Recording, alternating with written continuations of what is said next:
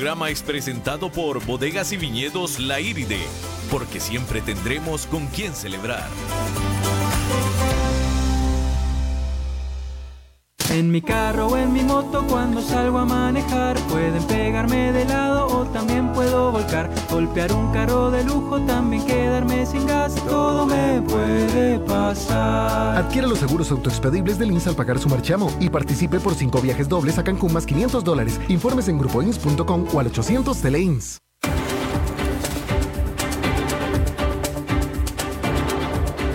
Inicia a las 5 con Alberto Padilla un programa diseñado con el objetivo de llevarte diariamente un tema de actualidad, acompañado siempre de reconocidos editorialistas, de lunes a viernes a las 5 de la tarde por CRC 89.1 Radio, a las 5 con Alberto Padilla.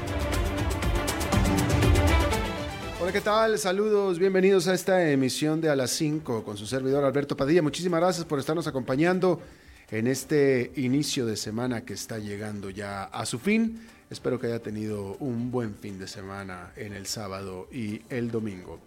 Muchas gracias por seguirnos en 89.1 FM aquí en Costa Rica. Y también gracias a los que nos siguen a través de Facebook, eh, Facebook Live. Estamos en vivo transmitiendo en Facebook. Un saludo a la cámara, un saludo a David. ¿Cómo está usted? Eh, ahí se queda el programa grabado para que nos pueda escuchar en cualquier momento en la página del programa, también en la página 89.1.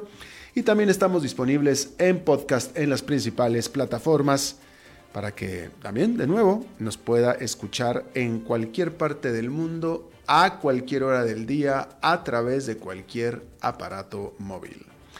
Aquí la que manda es Lisbeth Ulet, a cargo de la producción. Bien, hay varias cosas interesantes que quiero discutir con usted. Primero que nada, hay que decir que este lunes ya la Boeing estrena a su nuevo presidente. David Calhoun estrena el que es uno de los más retadores y ciertamente difíciles trabajos hoy en día al mando de los controles de la Boeing. Por lo pronto, aunque la empresa se salvó de otra potencial pesadilla, luego que Irán admitiera haber derribado por error tres días antes a un flamante 737-800 despegando de Teherán, las alarmas de incendio suenan por todas partes en este que es el principal exportador de Estados Unidos.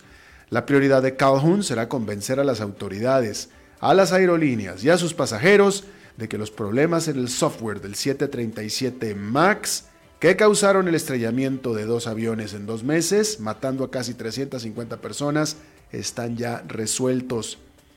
Pero lo verdaderamente complicado son los profundos problemas culturales internos de este gigante.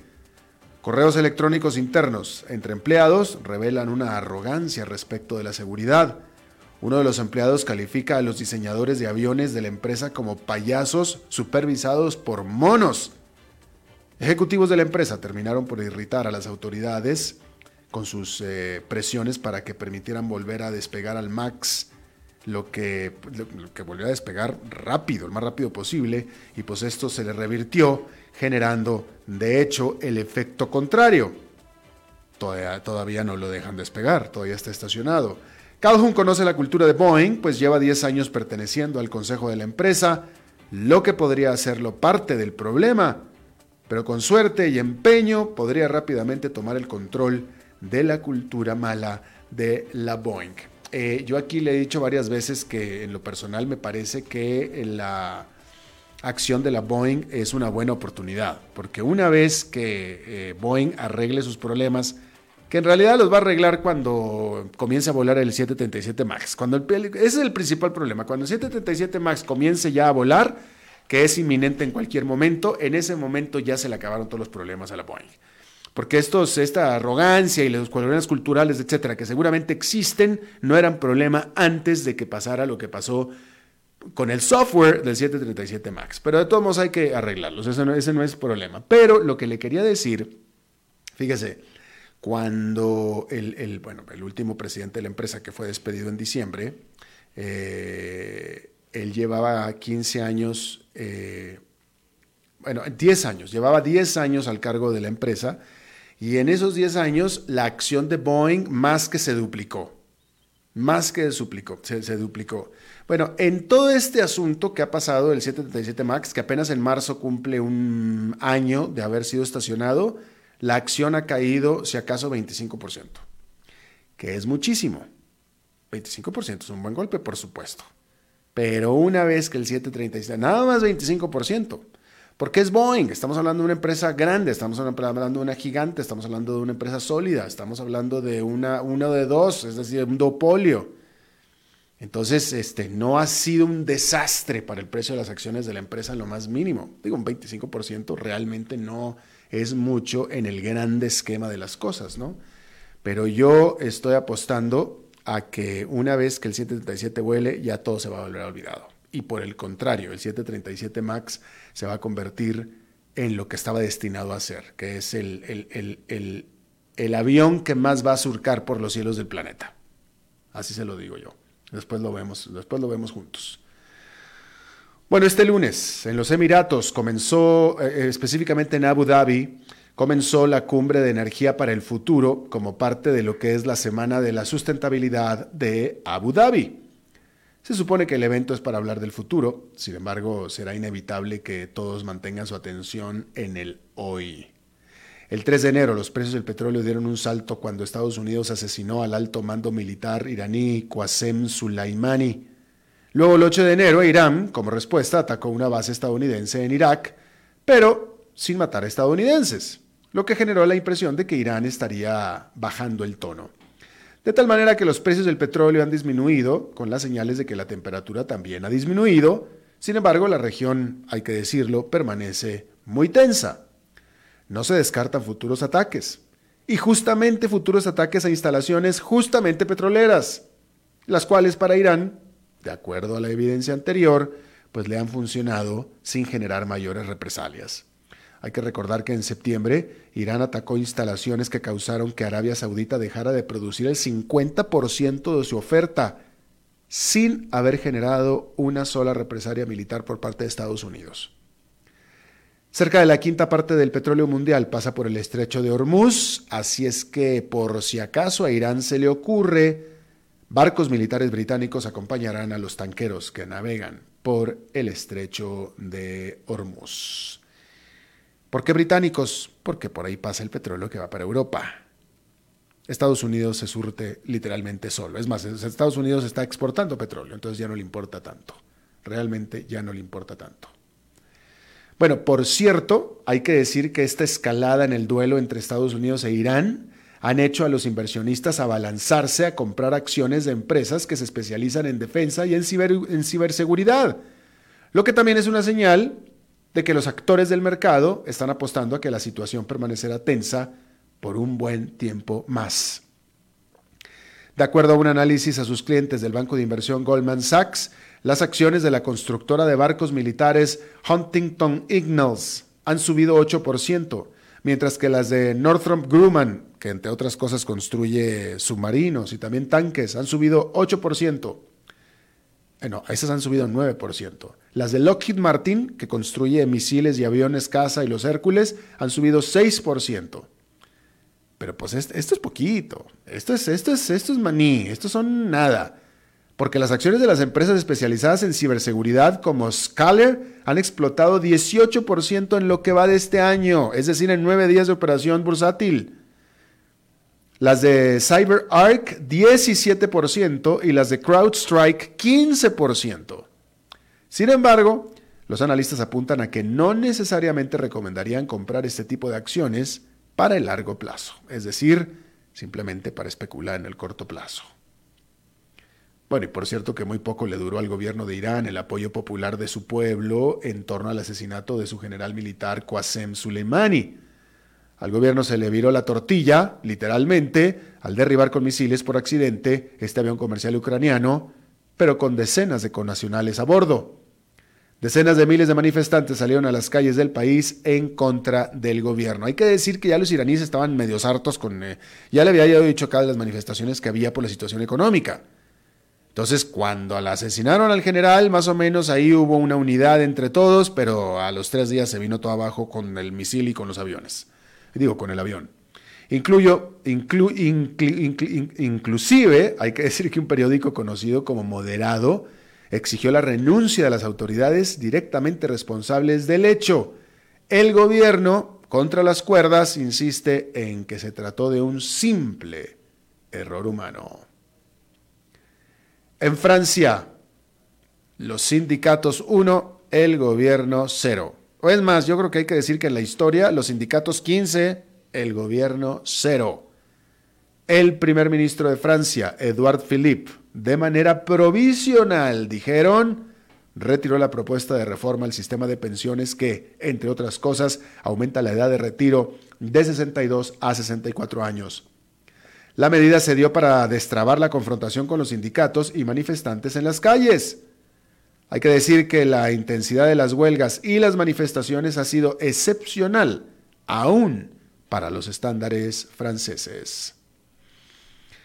Estados Unidos y China reiniciarán su abandonado foro semestral para hablar sobre política económica. Los foros se habían constituido durante la presidencia de George W. Bush, pero el presidente Donald Trump los canceló para adoptar una posición más dura y, de hecho, una guerra comercial. El secretario del Tesoro norteamericano liderará a la, delegación estadounidense, mientras que por China hará lo propio el vicepremier Liu He. En Libia, el gobierno de acuerdo nacional y las fuerzas rebeldes que tratan de tumbarlo declararon un cese al fuego a partir de este domingo pasado. Sin embargo, a las pocas horas ambas partes se acusaron mutuamente de violar el acuerdo. Las fuerzas del general rebelde Khalifa Haftar controlan gran parte del este de Libia y han avanzado hacia la capital, Trípoli, controlada por el gobierno. Rusia, que apoya a Haftar, y Turquía, que apoya al gobierno, Ambos solicitaron en conjunto el cese al fuego. Aquí le informamos que al final de la semana pasada, la semana laboral, Vladimir Putin visitó a Erdogan en Turquía. La petrolera más grande del mundo, Saudi Aramco, anunció un aumento del tamaño de su oferta pública inicial, que ya era récord, a 29.400 millones de dólares. En diciembre, esta gigante estatal de Arabia Saudita recaudó 25.600 millones de dólares, esa era la cifra récord.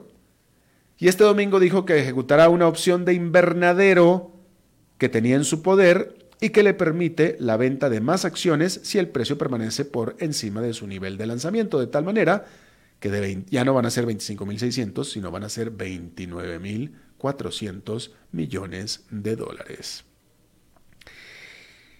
En otros elementos importantes que me gustaría eh, comentar con usted, déjeme, eh, eh, me, parece notable esta nota porque me parece notable, y es que American Airlines, que es la aerolínea más grande del mundo, la aerolínea más grande de Estados Unidos, después de ocho años de haber abandonado este destino, comenzará a volar de nuevo. Y estoy hablando concretamente de Acapulco, México. Acapulco, México, bueno, Acapulco, primero que nada, Acapulco era uno, allá en los años 50 y en los 60 era uno de los grandes destinos del mundo, del jet set del mundo, junto con Mónaco, tranquilamente, junto con Mónaco. Ahí pasó la luna de miel John F. Kennedy, etcétera, etcétera, ¿no? Las grandes fortunas de Estados Unidos tienen o tenían casa en Acapulco. Pero pues después al pasar el tiempo y sobre todo últimamente con la violencia extrema que hay, que existe en esa zona del país, pues se deslució, dejó de brillar como destino y bueno, pues con decirle que American Airlines, la principal aerolínea de Estados Unidos, dejó de volar ahí hace ocho años. Bueno, pues anunció que regresa a eh, Acapulco tímidamente, tres vuelos a la semana en un avión chico desde Dallas Fort Worth. Pero es muy buena noticia. Es muy buena noticia. Eh, eh, lo que le faltaba a Acapulco era el turismo internacional, porque sigue siendo el balneario principal de la capital de México, de los capitalinos, de la Ciudad de México, de tal manera que el turismo regional doméstico seguía fluyendo hacia Acapulco, pero definitivamente ya había dejado de, ser un destino internacional y pues parece que está mm, despertando de nuevo Acapulco, que es una de las bahías más espectaculares del mundo, hay que decirlo, es una bahía absolutamente espectacular. Em, Eh, siguiendo hablando de aerolíneas, eh, aquí también ya le hemos informado bastante ampliamente de los problemas en los que están eh, la industria de las aerolíneas en Europa, concretamente las aerolíneas de bajo costo y también las chicas, las aerolíneas más chicas. Y ya han cerrado sus o, o replegado sus alas, guardado sus alas algunas de ellas. Bueno, en esta ocasión hay otra aerolínea, esta es una aerolínea más regional, pero es una aerolínea muy conocida en Europa que se llama Flybe y que está ya prácticamente, pues ya no en cuidados intensivos, ya más o menos ya está como que le están dando los santos óleos realmente. Eh, la nota dice que está en pláticas para sobrevivir, en negociaciones para sobrevivir Básicamente está buscando a ver quién le da plata para poder seguir operando, pero pues una vez que ya están en esta situación, difícilmente se salvan. Eh, y bueno, esta es otra víctima más de la intensa y desmedida competencia eh, aérea en Europa y todo pareciera indicar que Flybe va a declararse en bancarrota y dejar de volar en cualquier momento. Ya se lo informaremos por aquí. Bueno, no sé si usted se interesó, digo, se interesó, no, se supo, se informó de que esta mañana fueron, ya se dieron las nominaciones a los Óscares. Y bueno, el Guasón, o el Joker, lideró las nominaciones para el Oscar con 11 este lunes, incluyendo a la mejor película, mejor director, mejor actor y mejor adaptación de guion. Qué lástima, si se gana a los 11 va a ser una lástima porque yo no voy a ver el Joker. Yo no veo esas películas, así es que tú sí, David, ahí vas a ser el primero, sí, sí, sí, ya sé, ya sé. Por eso nos quedamos mal tú y yo tanto. Este, pero no, yo, yo, yo sí que no. Que, les vaya muy bien, que se diviertan. Yo mejor veo las otras. Por ejemplo, de cerca le siguieron la película de Primera Guerra Mundial, 1917, de San Méndez, esa sí le voy a ver, por supuesto. Y el drama del mundo de las películas Once, Upon a Time in Hollywood, que en español debiera de ser, nada más que luego le cambian los nombres, pero debiera de ser Hubo una vez en Hollywood, que esta es de Quentin Tarantino y esta tiene 10 nominaciones, cada una de estas. Y esas sí las voy a ver, por supuesto. Otra multinominada, con 6, es el filme sudcoreano de suspenso Parasite, o Parásito, incluyendo Mejor Director, Mejor Película del Año y Mejor Película Extranjera. También con seis nominaciones y también Mejor Película del Año, Jojo Rabbit, que es la historia de un chico que tiene como amigo imaginario a Adolf Hitler. O sea, un chico que está re loco. La actriz Scarlett Johansson, quien nunca ha sido nominada al Oscar antes, este año está nominada para dos Oscars, con Mejor Actriz por Marriage Story o La historia de un matrimonio y Mejor Actriz de Reparto por Jojo Rabbit. Las nominaciones por actuación casi excluyeron a actores de color, excepto por Cynthia Erivo, nominada a Mejor Actriz por la biografía de Harriet Tubman. La película se llama Harriet. Y también todos los nominados a Mejor Director son todos hombres, aunque la película Little Woman, dirigida por una mujer que es Greta Gerwig, recibió seis nominaciones, pero no la nominación a Mejor Director. Y para destacar y recalcar la preponderancia que ha adquirido Netflix en Hollywood, el servicio de descargas de película que a usted le cuesta escasos 6, 7 dólares al mes, y ahora también, por supuesto, gigante productor de filmes, recibió más de 20 nominaciones a Oscars este año. Tres de las nominaciones a Mejor Actor son de películas de Netflix. La más reciente historia de la mafia de Martin Scorsese, The Irishman, o El Irlandés, se la recomiendo muchísimo. Así como la historia sobre el matrimonio que se divorcia, Marriage Story. Ambas de Netflix recibieron nominaciones a Mejor Película del Año. Los dos actores de la película Los Dos Papas o The Two Popes recibieron nominación por Mejor Actuación. El Papa Francisco y el Papa eh, Benedicto. Los dos recibieron nominación. Netflix también recibió nominaciones al Oscar por dos películas animadas y un documental. Los Oscars se van a entregar el 9 de febrero y por segundo año consecutivo no van a tener eh, animador. ¿No te invitaron a ti, David? que de lo que se pierden, de lo que se pierden. ¿Eh? ¿Yo? No, yo no. No, yo no. a ver, ¿me vas a hablar? A ver, ¿qué, ¿vale la pena el chiste? ¿Qué onda? Se van a perder de tenerte a vos con las guayaberas. Con la guayabera, que este es, una, este, este, es un intento de guayabera. Está linda mi guayaberita, ¿no? Sí, sí, sí. Sí, yo sé que sí. Pero una blanca, ¿qué, qué, qué tipo? Ah, ya sé por qué me lo estás diciendo. No, no, no, no, no. No, además no. El experto en, el experto en ese tipo de presentaciones tú, eres tú. ¿Qué tipo de guayaberas llevarías a los Oscars? Eh, a los Oscars siendo Los Ángeles, no, no hay, no, pues sabes qué no llegaría, ¿sabes por qué? Porque eso es de, eso es este de gala, que es diferente a formal. Gala es de smoking. Y entonces ahí sí nos lleva Guayabera, ¿ok? Muy bien. Ya, ya, ya aprendiste algo. Ok. bien, vamos a hacer una pausa y regresamos con nuestra primera entrevista.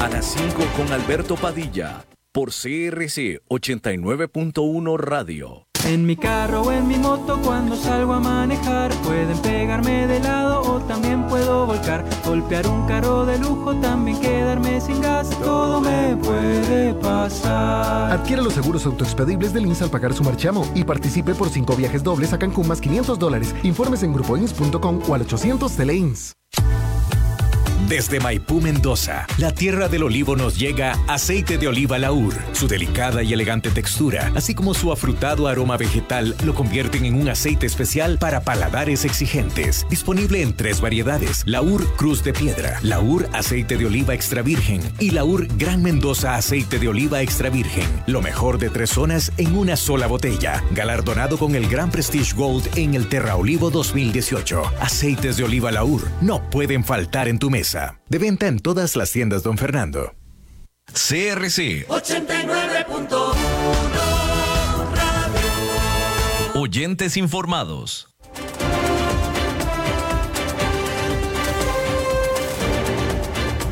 Seguimos escuchando a las 5 con Alberto Padilla.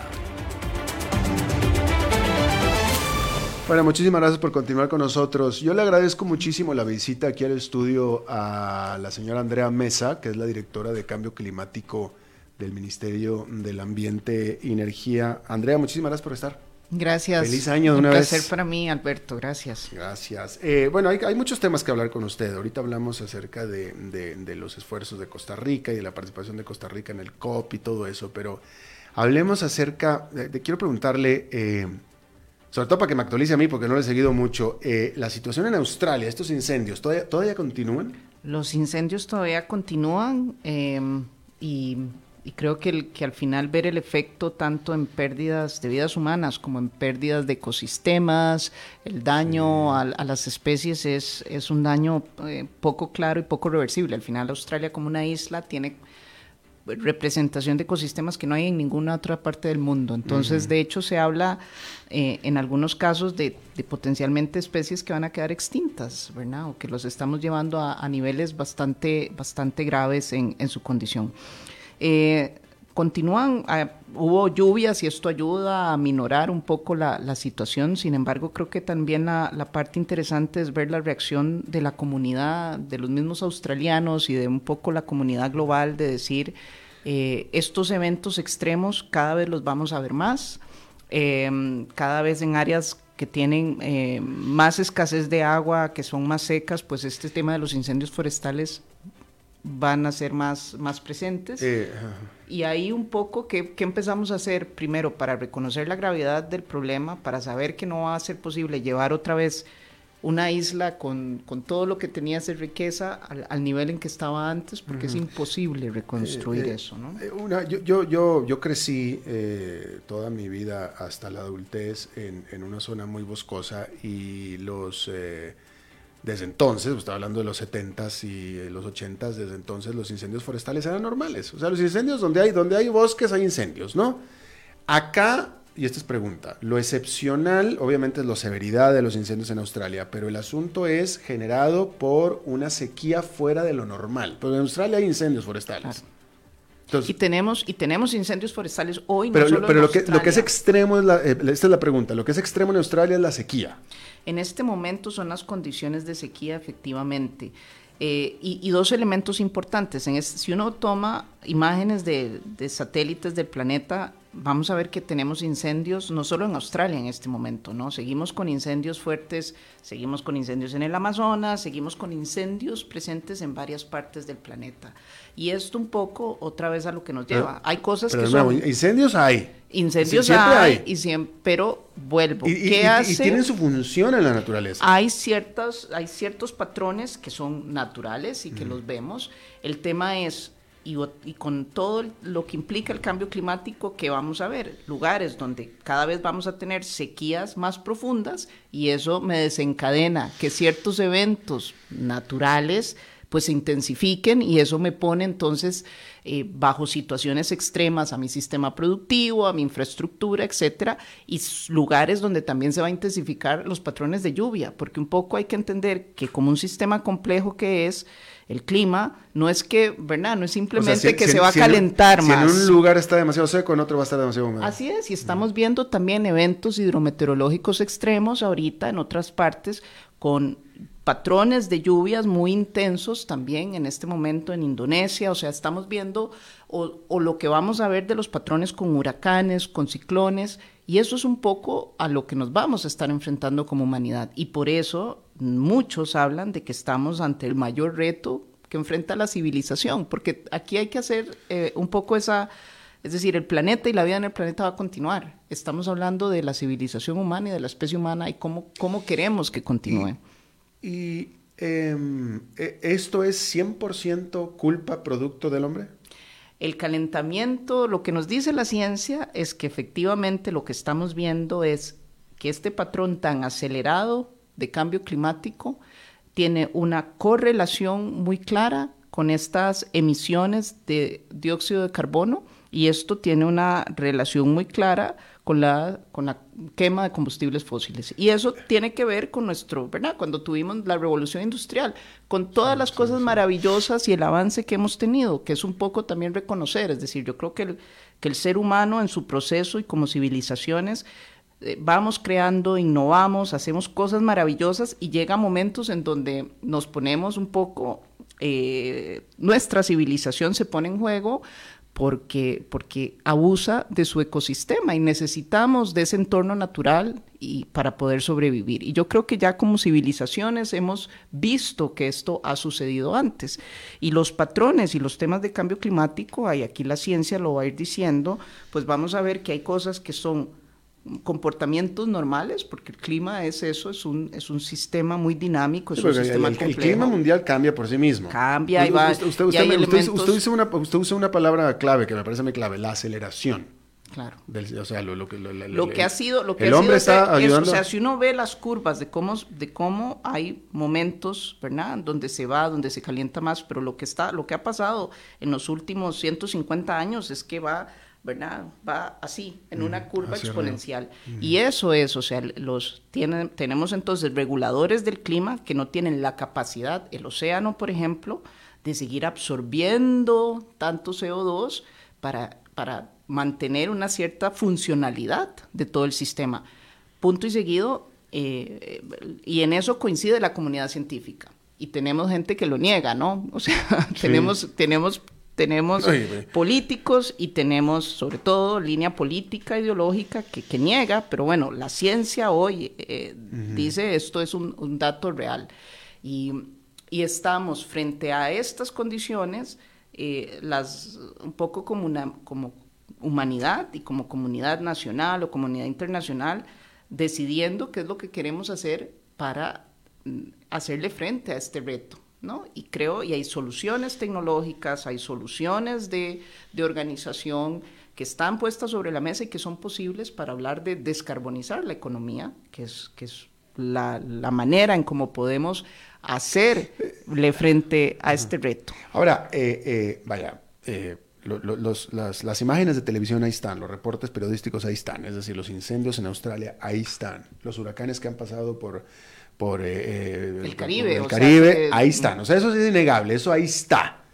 eh, eh, de que está pasando algo, está pasando algo. Eh, Los agricultores lo dicen, o sea, quienes, quienes todo el día tienen que estar viviendo y, ¿verdad? Yo creo que uno cuando vive en las ciudades al final como que nos vamos aislando de esa interacción con, con el entorno, pero yo creo que cualquiera que ha estado en San José dice, San José ya no es tan fresco como era antes, es lo que uno escucha decirle a, decir a sus abuelos, a sus papás.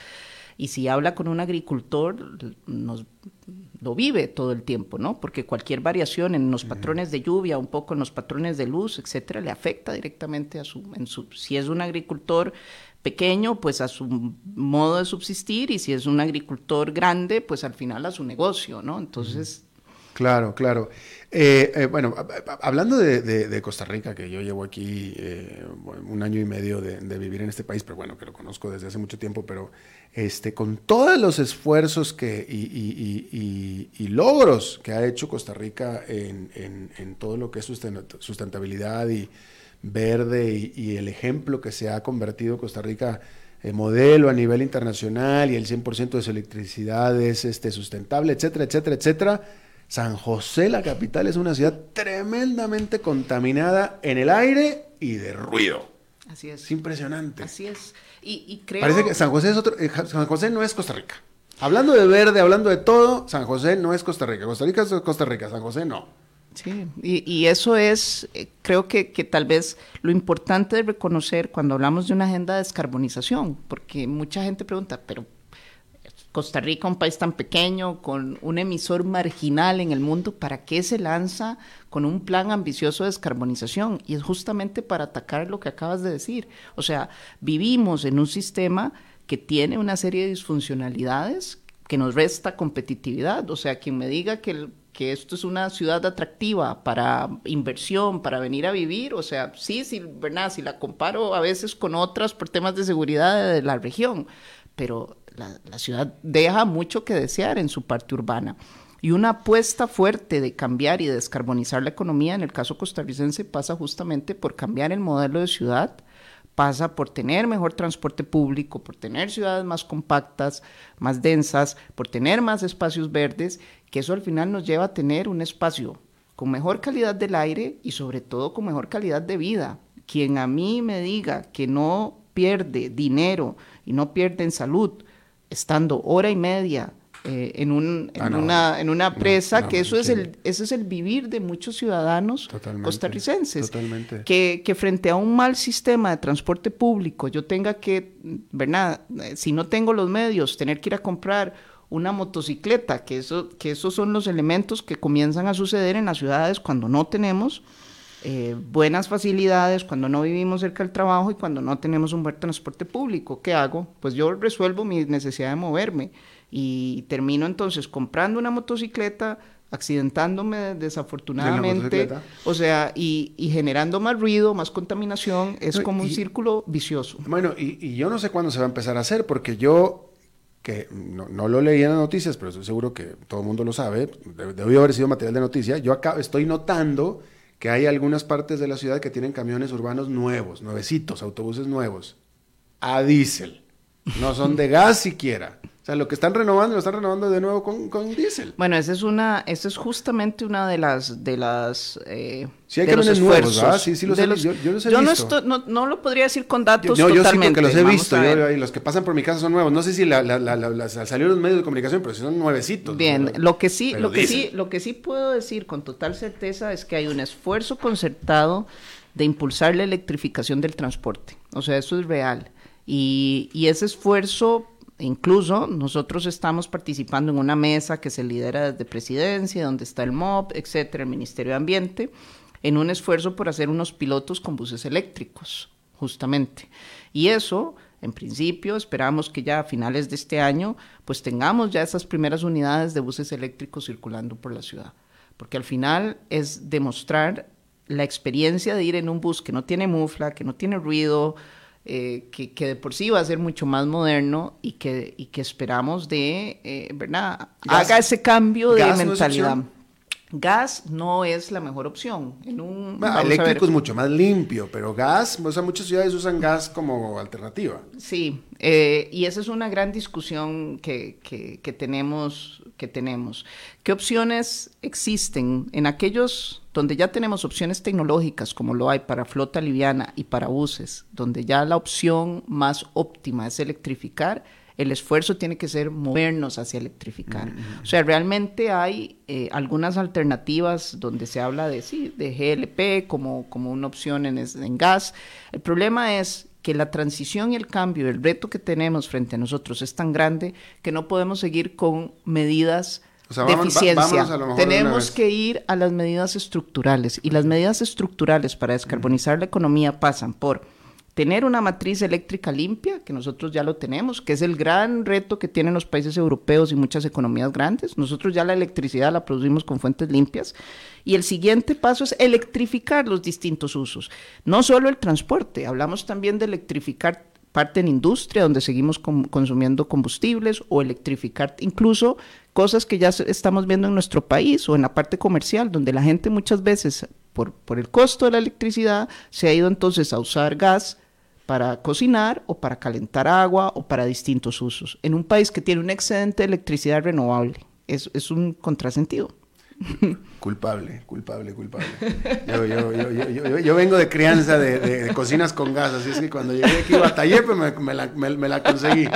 Este, pero a ver, eh, eh, de todos modos, Costa Rica no es, pregunta, no es 100% de energía renovable, porque cuando la sequía aprieta, hay que empezar a producir electricidad, ¿no es cierto? Bueno, tenemos, todavía hay unas plantas de, de como quien dice, de, de, de, backup. De backup, sí, sí, sí. De sí. backup. De respaldo. De respaldo, esa es la palabra correcta. De respaldo eh, que, que, usan combustibles. Que eventualmente, que eventualmente no, no están podrían, encendidas todo el tiempo. No están encendidas todo el tiempo y llevamos ya dos años, si la memoria no me falla. El año, el año pasado creo que sí se usaron, ¿no? No, Cuando no se usó, la sequía estuvo. fueron 99% de, de electricidad ¿Sí? renovable. La, la porque energía, hemos la, logrado, estuvo sí, estuvo, pero hemos logrado diversificar, ¿verdad? Porque esto es lo otro interesante. Por eso es Eólica. importante ir a eólica, que, que ha crecido, que tenemos cerca de un 10%. Tenemos geotermia, que también es una energía muy buena y muy estable y muy es, limpia. Es una pequeñísima fracción, ¿no? No, ya en geotermia tenemos como un 10 o un 15% Mm, de geotermia, sí, y eólica. Lo que tenemos pequeño es solar. Solar es lo que no llega como a un 1%. Entonces, ahí es eh, parte también de este proceso en la parte de producción eléctrica, es un poco diversificar con fuentes renovables no convencionales. ¿verdad? Que es un poco esa, esa estrategia que sigue. Pero en este momento el país no tiene un problema en la generación, ¿verdad? Tenemos suficiente con, Sí, sí, con lo que tenemos. Tenemos más un problema en que seguimos siendo muy dependientes de la matriz energética general de los combustibles fósiles. Y ahí eh, tenemos un tema serio con el, el- con el transporte. O sea, ese es realmente donde nosotros como sociedad tenemos que, que hacer un, un análisis fuerte de cómo hacer esa transformación. No solo, y yo insisto, esto no es un tema de reducir emisiones, es un tema realmente de entrar en una economía mucho más moderna, de hablar de esa cuarta revolución industrial, porque estas cosas vienen de la mano, ¿no? Uno, se- uno toma el plan de descarbonización y se centra en la, en la idea de descarbonización, digitalización y descentralización en la producción eléctrica, que es estas, ¿verdad? Cómo todos vamos a estar autogenerando nuestra electricidad, que parece ciencia ficción, pero que es hoy, o sea, eso es el presente. Y esto trae cambios estructurales, posibilidades de modelos de negocio muy interesantes, y es el país hoy tiene una cierta ventaja competitiva porque tiene condiciones, pero en el pero ya Uruguay ya tiene también una matriz eléctrica bastante limpia y renovable, Islandia también y ya empieza eso de que éramos los únicos con una matriz eléctrica 100% renovable, ya no es un, un, un elemento solo a destacar en el contexto costarricense y la mayoría de países Claro. van a avanzar ahí. Bueno, hablemos de rápidamente del COP eh, y de los bueno de los esfuerzos mundiales por reducir la- las eh, gases de efecto invernadero, etcétera. Eh, pues, cada país está solo, ¿no? O sea, no, no hay acuerdo mundial de nada, no, no. Y además, el objetivo este de reducir, ¿cuánto era? ¿1.5 grados? ¿Cuánto era? Ok, vamos a ver. Realmente ¿Cuál hay un acuerdo, hay un acuerdo y lo que, lo que sucedió con la comunidad internacional es que justamente logramos poner una meta, es decir, no queremos que la temperatura del planeta se incremente más allá de los 2 grados e idealmente del 1.5. Eh, ¿Para qué año? Y esto, o sea, lo ideal, y aquí es a donde un poco otra vez, donde dice la ciencia, ¿no? Para lograr que alcancemos que esa temperatura no se incremente tanto, lo que nos está diciendo hoy es que deberíamos de ser emisiones neta cero en el 2050, como, como, como planeta. Y entonces eso implica un gran esfuerzo, porque con el Acuerdo de París dijimos, esa es la gran meta, eso, es lo que pactamos. 1.5 grados, 250, es el 2050, ese fue 2050, vamos a ver, no se dijo cuál año, pero entonces se está viendo, porque como estamos todavía creciendo las emisiones, ¿verdad? Cada vez se nos va cortando el plazo para decir, aumentando cada claro, para decir que no lleguemos a alcanzar esa meta de temperatura. Entonces, ahorita lo que está sobre la mesa es para alcanzar la meta del Acuerdo de París, todos los, toda la comunidad internacional tenemos que llegar a hacer emisiones netas cero como planeta en el 2050. Y eso es, implica una transformación profunda. Que no, es realista, o sea, no es realista. Yo creo que sí es realista. Yo sigo apuntando, yo sigo apuntando, porque tenemos. trabajo es optimista, pero ya mm. siendo realistas, una cosa de optimista es realista. No, no, es realista. Vamos a ver, vamos a ver. Yo quisiera, me encantaría. Yo, yo vuelvo a decir que ¿Cuáles son los cambios que ha traído este aparato? ¿Y cómo pensamos? hace 20 años, digo, hace 20 años, perdón, sí, un celular. creíamos, creíamos, es cierto, creíamos que íbamos a estarnos comunicando y la forma en cómo ha cambiado la dinámica de comunicación, incluso el modelo de negocio de la música, de la industria de la música, esto, la digitalización, o sea... Está hablando de una industria, acá estamos hablando de todo el planeta, pero es de la industria del petróleo y de una nueva forma de generar energía. Pero a ver, usted estuvo en Madrid, acá usted estuvo en Madrid ahí, estuvo ahí con Greta Thunberg. Este, o sea, usted vio el compromiso de, o el no compromiso. Justamente, ¿qué es ahorita lo, lo que para mí es una evidencia de que las cosas están tocando la esencia? Y es ver la forma eh, en cómo están reaccionando ciertas industrias que en este momento, yo creo que nunca la industria petrolera se había sentido realmente amenazada, nunca. Creo que es un nuevo momento en donde ellos dicen, este cambio ya viene, este cambio es real.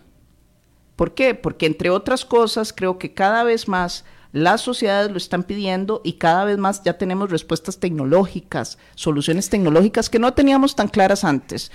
Ahora, no es tan sencillo como para que el 100%, como, como que el 100% de los vehículos del planeta sean eléctricos. No, y no tiene, y es que no va a ser eso, o sea, esto pasa por otras cosas, porque hemos estado hablando solo de energía, o sea, esto vamos a tener que ir electrificando los diversos usos, pero también es clave que mantengamos cobertura boscosa, un poco lo que decíamos antes, porque aquí tenemos cosas, actividades que generan emisiones y tenemos otras ecosistemas o acciones que me ayudan a reducir emisiones, ¿no? Que fijan carbono. Entonces, ¿qué tenemos también que trabajar fuertemente? Por ejemplo, en los temas de eh, evitar la deforestación, es clave parar la deforestación, es una de las mayores fuentes de emisión en muchos países en vías de desarrollo. Tenemos que enverdecer ciudades, que enverdecer más eh, una serie de ecosistemas y debo decir que incluso hay que, son elementos que están sobre la mesa, cosas de geoingeniería, que hablan incluso de que, bueno, vamos, están probando con, con temas tecnológicos cómo hacer captura de carbono. Y cada vez se va llevando a mayor conocimiento qué hacer con el carbono en suelo, con otras opciones que también nos pueden llevar a la meta. Ahora, que, les, que se habla de que esto es una, de un esfuerzo transformacional muy profundo, es así. Tenemos la posibilidad, todavía estamos en la ventana, y eso lo dijo la comunidad científica. Sacó un reporte del 1.5 y dijo, es posible, haciendo esfuerzo transformacional, o sea, lo que no nos sirve es hablar de, medidas incrementales, que son esas. Bueno, hago más eficiencia, eh, en vez de solo usar gas, eh, de solo usar transformación, es transformación, transformación. Y hay dinero, hay tecnología, yo creo que falta un poco más a veces de pacto, pacto social, o sea, que de verdad todos digamos queremos entrarle a eso y obviamente esa voluntad política alineada, ¿no? Y sembrar un árbol ayuda. Sembrar un árbol ayuda absolutamente y creo que aquí, ahora, creo que esos esfuerzos individuales de cada uno son vitales, pero es muy central hacer las cosas estructurales. Aquí es a donde digo, ese cambio de flota de buses, volviendo a lo que usted me comentaba antes, es clave que en este momento saltemos a los buses eléctricos. Y aquí tenemos una ley que ya lo dice y necesitamos incrementar y acelerar ese esfuerzo. Andrea Mesa, directora de Cambio Climático del Ministerio de Ambiente y Energía, le agradezco muchísimo que nos haya visitado, muy interesante la entrevista. Bueno, muchísimas gracias, don Alberto. Cuando gusten con más información, estamos a la orden. Más pronto que tarde va a estar acá de vuelta, va a ver. Gracias. Eh, vamos a una pausa y regresamos con Glendo Maña.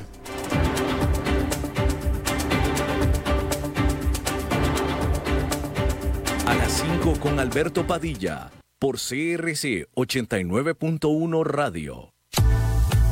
Desde Maipú, Mendoza, la tierra del olivo nos llega aceite de oliva laur. Su delicada y elegante textura, así como su afrutado aroma vegetal, lo convierten en un aceite especial para paladares exigentes. Disponible en tres variedades: Laur Cruz de Piedra, Laur Aceite de Oliva Extra Virgen y Laur Gran Mendoza Aceite de Oliva Extra Virgen. Lo mejor de tres zonas en una sola botella. Galardonado con el Gran Prestige Gold en el Terra Olivo 2018. Aceites de oliva Laur no pueden faltar en tu mesa. De venta en todas las tiendas, don Fernando.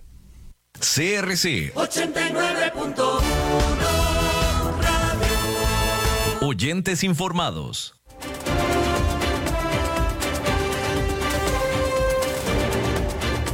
Seguimos escuchando a las 5 con Alberto Padilla. Lunes de Glenda Umaña. Glenda. Alberto, qué gusto saludarte. ¿Cómo estás? Feliz cumpleaños. Ah, Estuviste de cumpleaños, ¿no? Estuve de cumpleaños, sí, la semana pasada, Glendita. ¿Cómo ves? Ya estoy un año más viejito. ¿Cómo lo, cele ¿Cómo lo celebraste? No, pero siempre te ves jovencito, por eso no. será. ¿Cómo lo celebraste? Este, no, eh, no, no, tranquilo. eh, fue un día normal y saliendo de aquí, no sé si viste que no- nos acompañó en ese día eh, mi compañero cumpleañero de eh, don Miguel Ángel Rodríguez, el expresidente.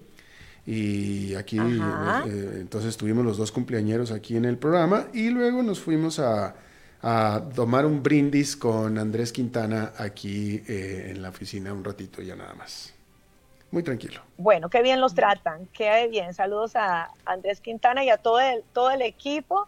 Y bueno, me encanta el tema que tenías hoy porque es un tema que parece mentira en el mundo, eh, pues sigue siendo dis- una gran discusión, obviamente lo del cambio climático. Eh, por un lado, eh, hay personas que están totalmente convencidas y hay otras que cuestionan muchísimo que, que de verdad sea cierto. Me llama la atención, como uno, y tú sabes, como periodista, pues escucha todas las versiones, ¿no? Y trata de informar sobre esto. Pero casualmente, esta tarde, me tomé la tarea un ratito nada más, porque iba pasando por la Uruca, de pasar a, un poco a, a pedir información, porque tú sabes, eh, pues hemos visto bastante difusión respecto a los automóviles eléctricos, ¿no? Pero bueno, tú como piloto y como amante de la, me imagino, de toda la industria automotriz, pues tienes todo el conocimiento, pero yo te soy sincera, pues sí lo he escuchado un poco, yo veo el esfuerzo, pero nunca me había dado como la tarea de ver realmente cómo funciona. Aunque viviendo en Atlanta tenemos varios familiares que ya tienen su automóvil eléctrico, ¿no? Pero quería, quería ver acá cómo es que funciona, entonces vi que hay camionetas, vi que hay políticas que ya se han anunciado am- ampliamente por parte del gobierno que favorecen, como que no tener la limitación de, de, la, de la restricción vehicular, eh, igualmente con lo del marchamo, entonces, además de, obviamente, un tema de contaminación, ¿no? Es, es- está bastante, uno dice, uno termina diciendo, bueno, eh, podría ser una posibilidad y el incentivo del precio. No sé si sabe los precios, más o menos. Eh, no, de un automóvil eléctrico, ¿no? Bueno, estaba, estaba viendo un automóvil nu- nuevo tipo camioneta SUV, eh, había de 29 mil y de 34 mil. Bueno, al- los de, dependiendo de la duración de la batería. Pero bueno, quería darte esa información porque a, a propósito de la entrevista que acabas de hacer.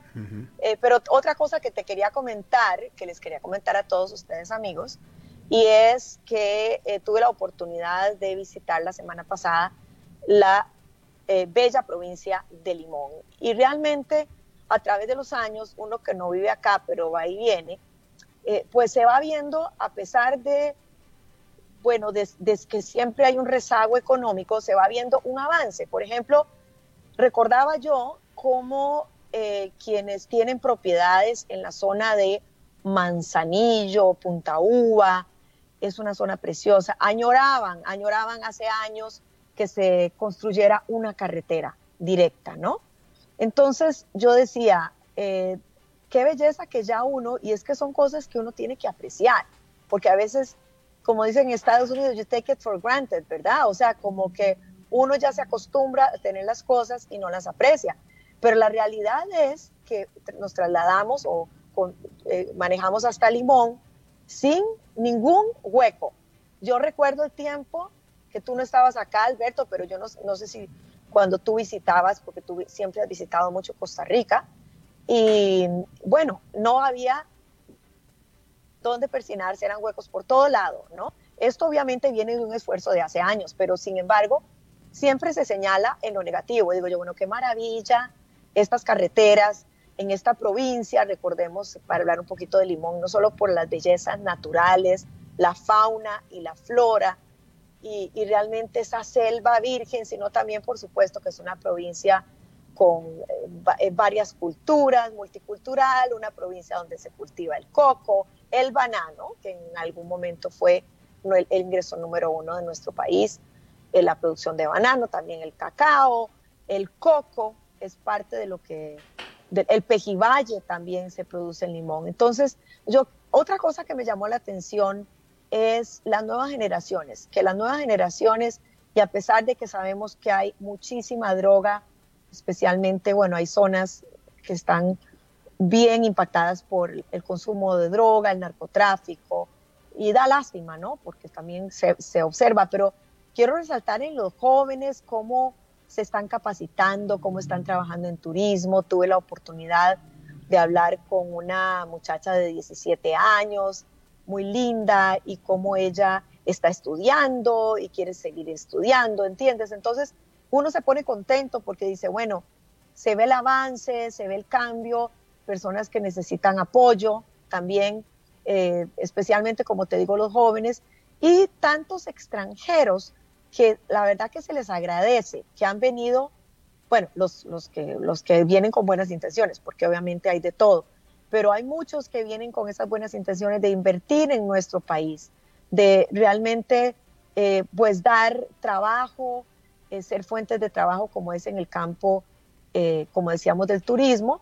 Y bueno, en algunas ocasiones hemos visto que lamentablemente pues no ha habido, tal vez en algunos casos mala intención, en otros casos pues quizá no han tenido la información completa y hoteles enteros han tenido que ser derribados porque no cumplen eh, con las normas no ecológicas. Sin embargo, yo creo que cada vez más es necesario e importante empatar esos dos esfuerzos, protegiendo obviamente ese patrimonio, esos parques, esa belleza como lo es nuestra provincia del Caribe.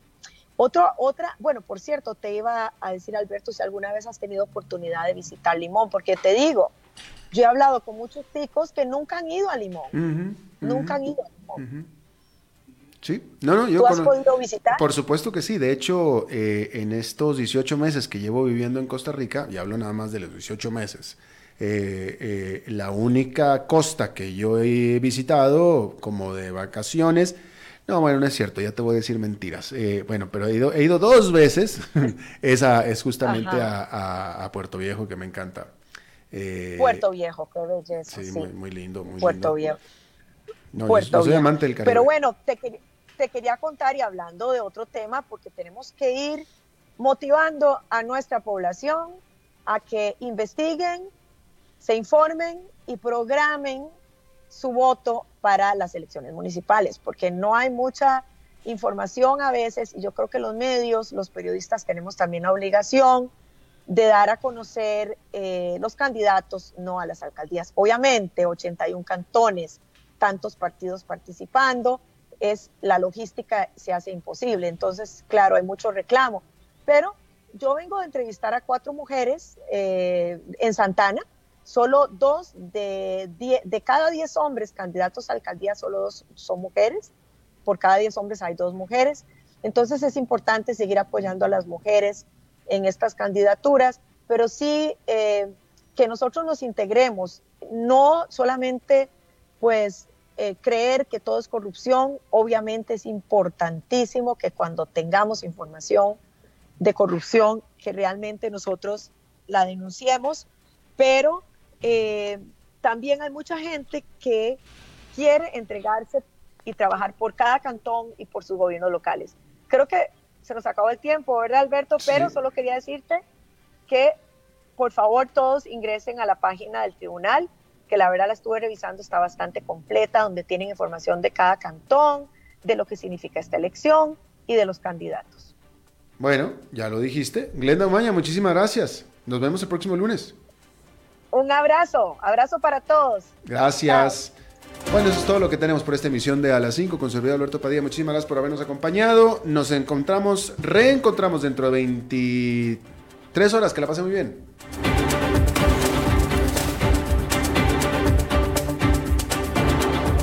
Concluye A las 5 con Alberto Padilla.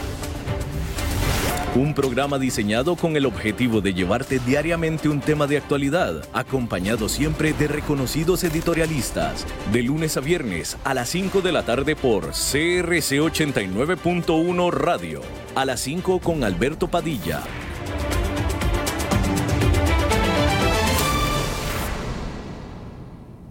Este 2 de febrero, las elecciones se viven de cerca votando. Las personas que necesiten ayuda pueden emitir su voto de dos formas.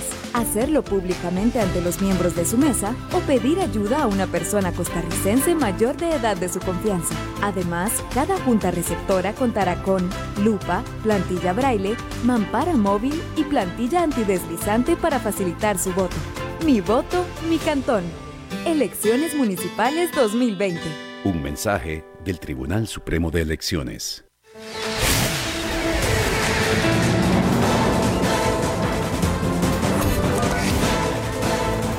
Inicia el resumen informativo en noticias CRC 89.1 Radio.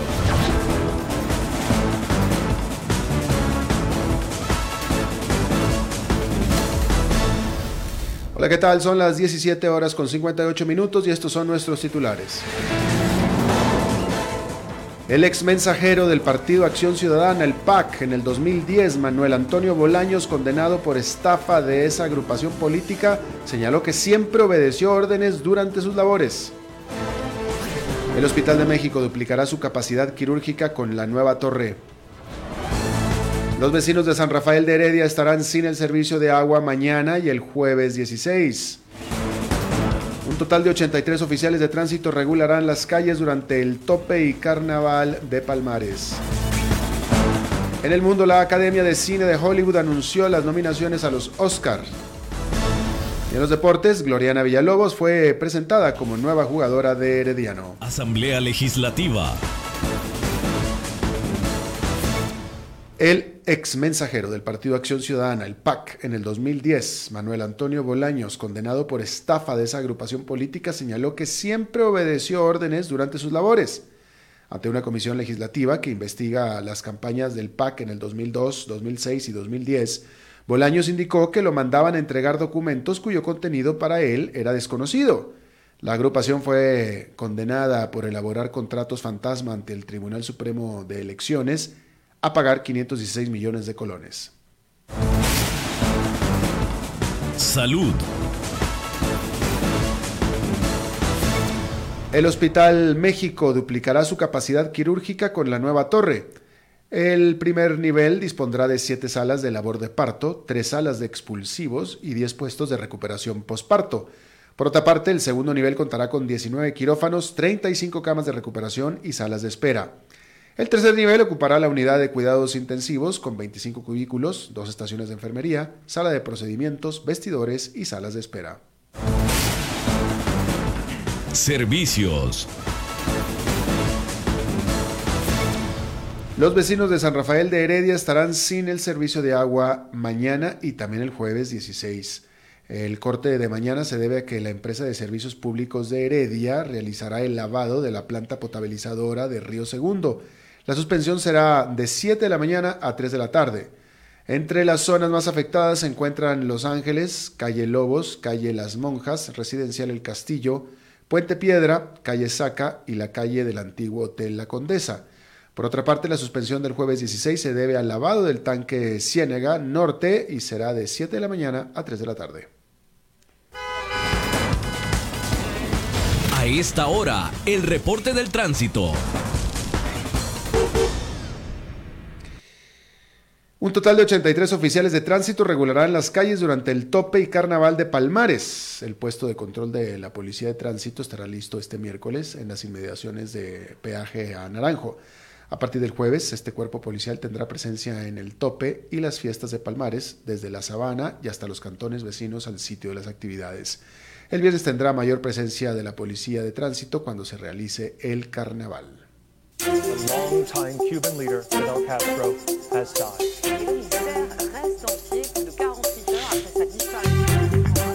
Internacionales.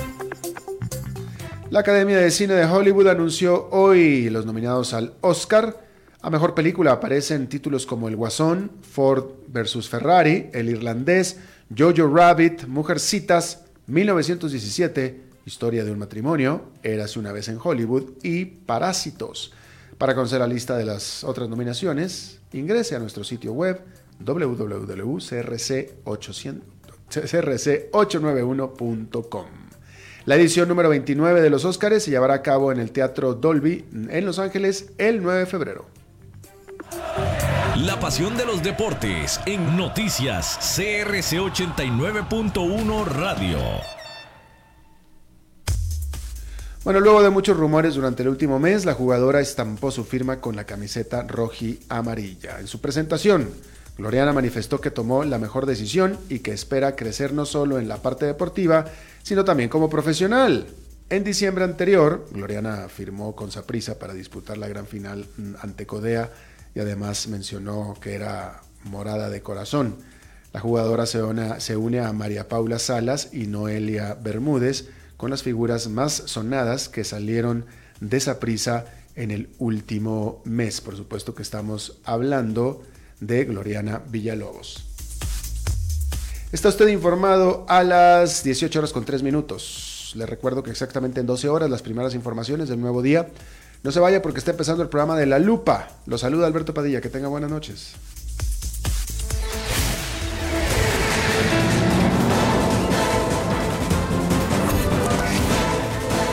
Este fue el resumen informativo de Noticias CRC 89.1 Radio.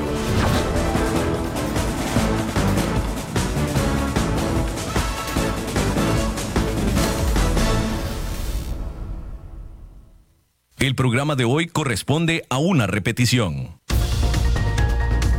Inicia La Lupa, el programa que muestra los hechos en su tamaño real, con los periodistas Carlos Villalobos y Hilda González. Escúchalos de lunes a viernes de 11 de la mañana a 12 mediodía